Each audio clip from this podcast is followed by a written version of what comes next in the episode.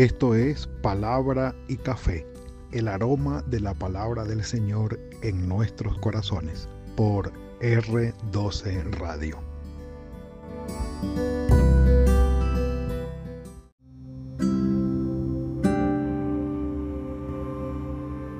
Señor, tú me respondes en el día de mi angustia y tu presencia va conmigo.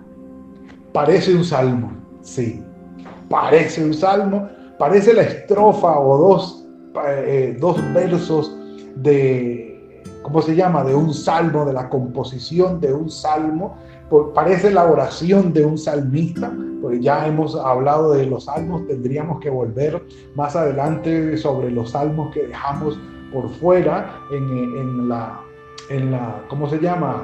En la sesión, en el periodo o en la, eh, sí, en la temporada donde tratamos los salmos, tendríamos que volver sobre aquellos que dejamos por fuera, pero esta expresión que sale de la boca de Jacob nos pone en el capítulo 35 de Génesis.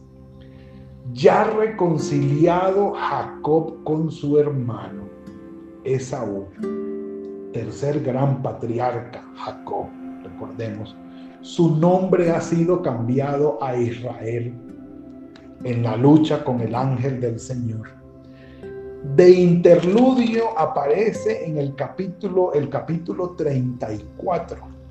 Entre el 33 que habla de la reconciliación de Jacob y Esaú. Y el 35 que es donde Dios bendice a Jacob en Betel. Hay un interludio, hay un capítulo en el medio, es el 34, que es la venganza de los hermanos o de los hijos de Jacob, de Israel, sobre Siquem, que es un personaje, llegará a ser un pueblo, el lugar es un lugar que queda al norte de Betel, porque Betel queda al norte de Jerusalén y más al norte de, Betel queda Siquem, ya yendo hacia Samaria, eh, hacia el norte, hacia Galilea. Eh, prácticamente viola a Dina. Ese es un acceso carnal violento en contra de la voluntad de Dina. Luego Siquem quiere como arreglar las cosas, pero no. Definitivamente los hijos de Jacob planean de una manera muy de Jacob, eh, muy maquiavélica, planean la venganza eh, tomar la justicia sobre su hermana y lo hacen y averiguando un poco de por qué insertaron esa, esa historia allí y me gustó y, queda muy bien ubicada la historia como diciendo los hijos de Jacob, de Israel, están allí imponiendo su su brazo fuerte, su hegemonía o su dominio, diciendo aquí estamos y nos hacemos respetar para que vaya siendo de una manera evidente el dominio que ya están teniendo sobre la tierra de, Canaán, sobre la tierra de Israel. Ya llegaron allí se han posicionado y pueden defenderse de sus enemigos. Dije, bueno, sí, están en el proceso de, aunque conocemos que después viene la historia de José y ellos dejan esta tierra y vuelven allí. Pero ya han comprado por lo menos dos porciones importantes de tierra y se han establecido allí. Bueno, capítulo 35. Dijo Dios a Jacob. Esto es clave. Los primeros tres versículos nos dan todo el centro del mensaje de hoy, de este devocional. Dijo Dios a Jacob, levántate, sube a Betel, casa de Dios, al norte de Jerusalén. Dice, y quédate allí, y haz allí un altar al Dios que se te apareció cuando huías de tu hermano Esaú. Obviamente Jerusalén no está establecida como Jerusalén, solamente es para que nos ubiquemos un poco. En este momento no, no existe Jerusalén como Jerusalén, como ciudad de David, porque David, pues, esto está mucho más lejos, más adelante, pero eh, para que nos ubiquemos geográficamente, sí, está Betel al norte de Jerusalén y al norte de Betel está Siquem, lo dijimos. Le pide el Señor que vaya allí y haga un altar al Dios que se te apareció cuando huías de tu hermano Esaú. Digamos que es una manera interesante de identificar a Dios, pero el asunto no se queda allí. Entonces Jacob dijo a su familia y a todos los que con él estaban, oigan que aquí viene el ta ta ta ta. Quiten los dioses ajenos que hay entre ustedes. Límpiense o purifíquense, bañense y cámbiense sus vestidos empieza ya a introducirse lo que es la purificación, no solamente del cuerpo, sino del alma, espiritualmente hablando, porque al parecer todavía estaban presentes entre ellos como algo muy importante los dioses, ¿se acuerdan? que Raquel le había quitado a su padre Labán y los había metido debajo de la montura de su camello y se los había traído aquellos ídolos, aquellos dioses, aquellos terafim, que es el término en hebreo, terafim. Aquello había, o todavía, perdón, estaba allí con ellos. Y les dice Jacob, ya, tenemos que dejar todo esto y concentrarnos, consagrarnos y enfocarnos en el Dios que se ha manifestado a Abraham, a mi padre Isaac, y conmigo tenemos que enfocarnos en Él y solo en Él. Y va a ser este, ustedes lo saben muy bien, el gran problema de Israel, de las tribus de Israel, de los reinos de Israel por toda la vida. Bueno, no por toda la vida, pero sí por lo menos hasta después del cautiverio en Babilonia. Los ídolos propios y de otras naciones. Todo aquello que le quita el primer lugar al Señor en mi vida. Ya los ídolos hoy no son estatuillas, no son estatuas, no son altares, no, no son santorales, no. Aunque algunos sí, pero ya no. Ya son actividades, son hobbies, son gustos, ¿sí? Son gustos, hobbies, actividades los que nos quitan el primer lugar a Dios en nuestra vida. Y llegan a ser nuestros ídolos. Entonces le dice Jacob, quítense todos esos ídolos, levantémonos y subamos a Betel, pues allí haré un altar, y aquí viene el punto, al Dios que me respondió en el día de mi angustia y que ha estado conmigo en todo el camino que yo he andado. Bendito sea el Señor y un café por eso. Mm. Mm. me uno a la declaración que hace Jacob. Levantarle un altar, es decir, abrir mi corazón en total adoración y reconocimiento a Dios que dice, me ha respondido en el día de mi angustia y que ha estado conmigo en el camino que ha ya volveremos sobre esto porque es el énfasis para cerrar.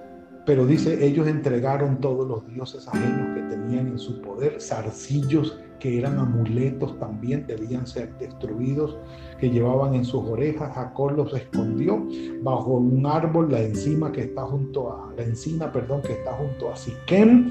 Cuando salieron, el terror del Señor cayó sobre las ciudades de sus alrededores y no persiguieron a los hijos de Israel por el problema que habían tenido con Siquem. Es la cita por la venganza de Dina, ah, por la, el honor de, de Dina. Entonces, por eso es que yo les digo que este versículo 5, con la ayuda del Señor, hace que el asentamiento, la llegada de Jacob y sus hijos allí sea algo importante y reconocido por los pueblos que están alrededor. El terror, no dice el temor, el terror de Dios cayó sobre las ciudades de sus alrededores y con todo respeto y reconocimiento no los persiguieron ya eran parte de ese territorio.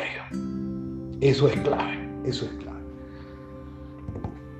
Llegó Jacob a Betel, en tierra de Canaán, él y todo el pueblo que con él estaba, edificó un altar y lo llamó el Betel, es decir, el Dios de Betel, porque allí se le había aparecido Dios cuando él huía de su hermano. Entonces murió Débora, la nodriza de Rebeca y fue sepultada al pie de Betel, debajo de una encima, la cual fue llamada árbol fuerte de llanto o árbol fuente de las lágrimas. Allí, Alon Bakut, Alon Bakut. Se le apareció otra vez Dios a Jacob a su regreso de Padán Arán y lo bendijo y le dijo, tu nombre es Jacob pero ya no te llamarás Jacob, sino que tu nombre será Israel. Y llamó y lo llamó Israel. También le dijo Dios, yo soy el Dios omnipotente. Crece, multiplícate. Una nación y un conjunto de naciones saldrán de ti y reyes saldrán de tus entrañas la tierra que he dado a Abraham, a Isaac, y a Isaac te la daré a ti y a los descendientes tuyos. Y se fue Dios de su lado, del lugar del cual había hablado con él.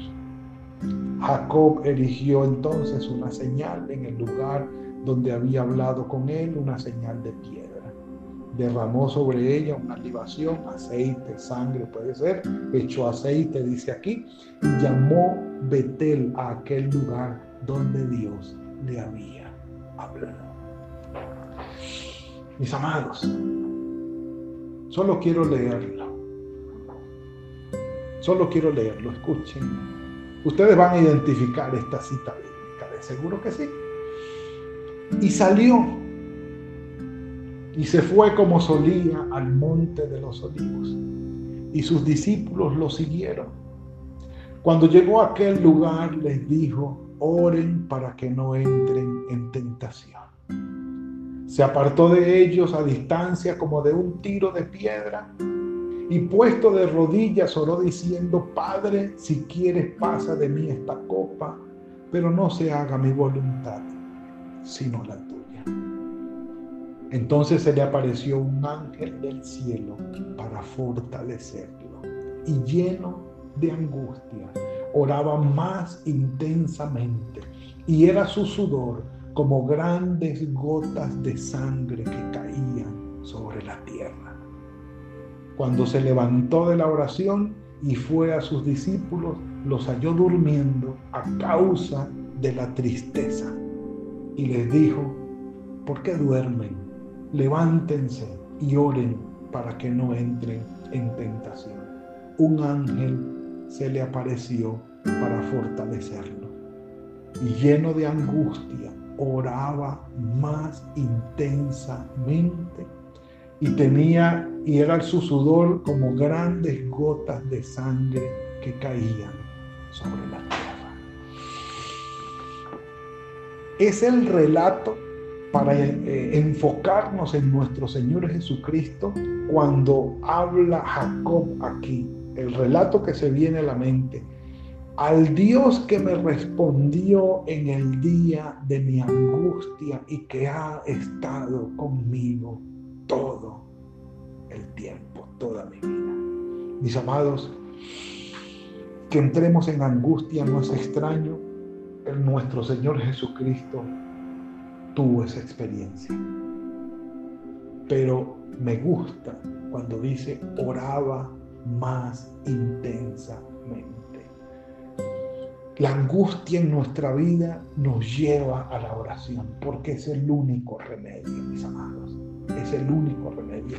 Y la frase de Jacob, o con base en la vida de Jacob, me gusta, Señor, tú me respondes en el día de mi angustia es un día de necesidad. Es un día de, dolor, de duelo, de, intenso dolor. Pero es un día también de búsqueda del Señor. Es un día de oración. Y Jacob lo había experimentado. Es decir, Jacob sabía a quién iba a elegir un altar allí. Al Señor. Y la razón la sabía muy bien. Tanto así que se les dijo, quiten los ídolos. Miren, los ídolos no son nada las actividades, los hobbies o los gustos o las cosas o las personas que ustedes vayan a poner en primer lugar en su vida, quitándole el primer lugar al Señor, eso no es nada. No van a poder ayudarlos en el día de angustia. Quiten eso de ustedes, alejen eso de ustedes. Eso es un problema más que una solución. Y invoquemos e invoquemos al Dios que me ha respondido a mí en el día de mi angustia y que en mis días de largos caminos en toda mi vida, Él ha estado conmigo. Un café por eso.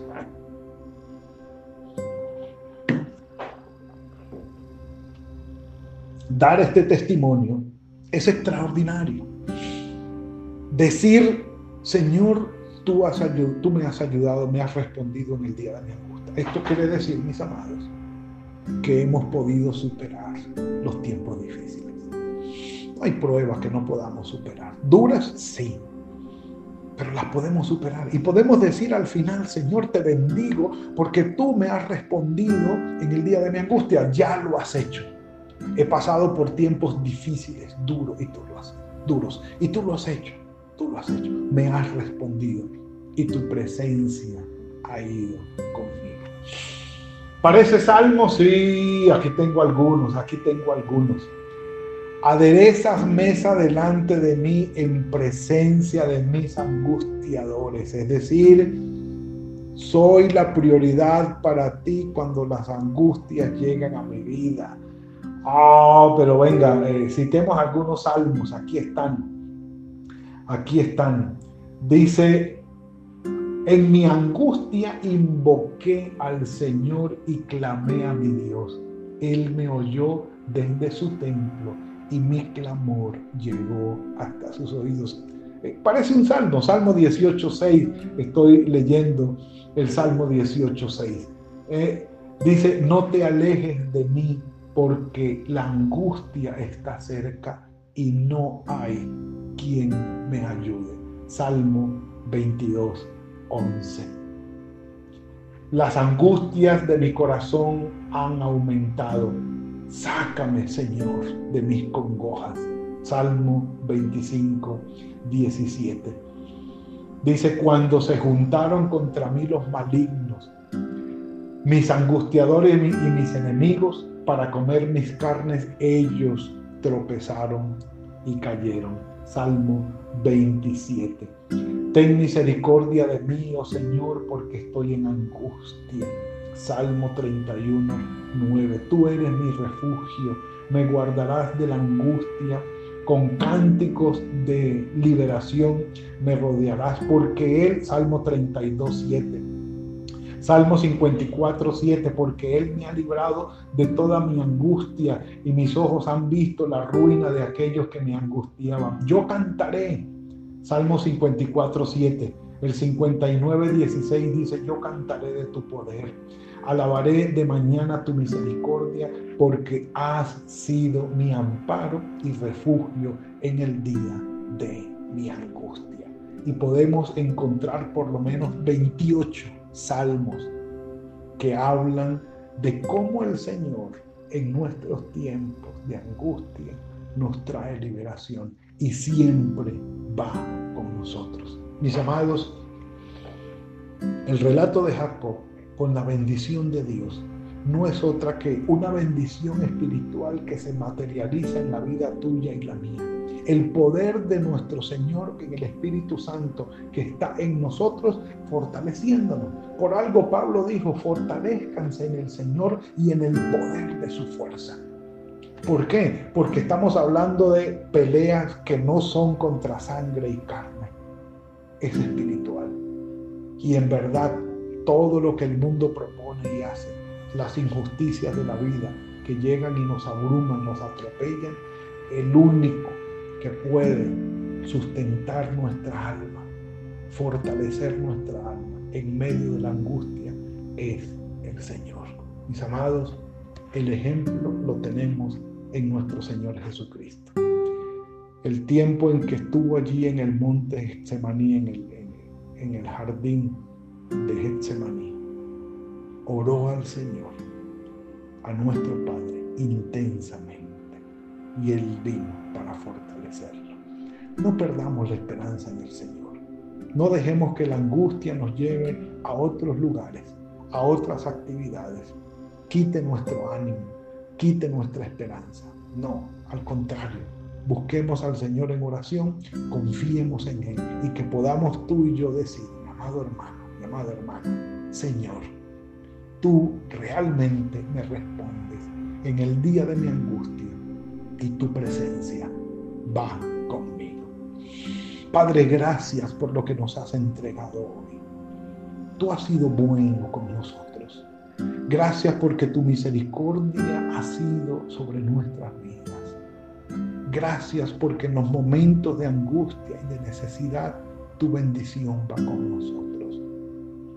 Señor, pongo delante de ti a cada uno de mis hermanos y hermanas, los que estamos aquí conectados, los que están viendo en diferido, todos, oh Señor. Padre, respóndenos en el momento. Mira nuestro corazón, afligido, Señor, cualquiera que sea la circunstancia que estemos viviendo. Ayúdanos, Padre. Danos tu respuesta y que podamos percibir, evidentemente, darnos cuenta que tu presencia va con nosotros. Gracias por la salvación que nos has dado en tu Hijo Jesucristo. Gracias por hacernos templo de tu Espíritu Santo, por bendecirnos de esta manera. Gracias, Padre. Pero pedimos tu sustento y tu ayuda en los tiempos de angustia y de necesidad. En ti confiamos, Padre, y en ti esperamos. Bendito sea tu nombre. En Cristo Jesús. Amén.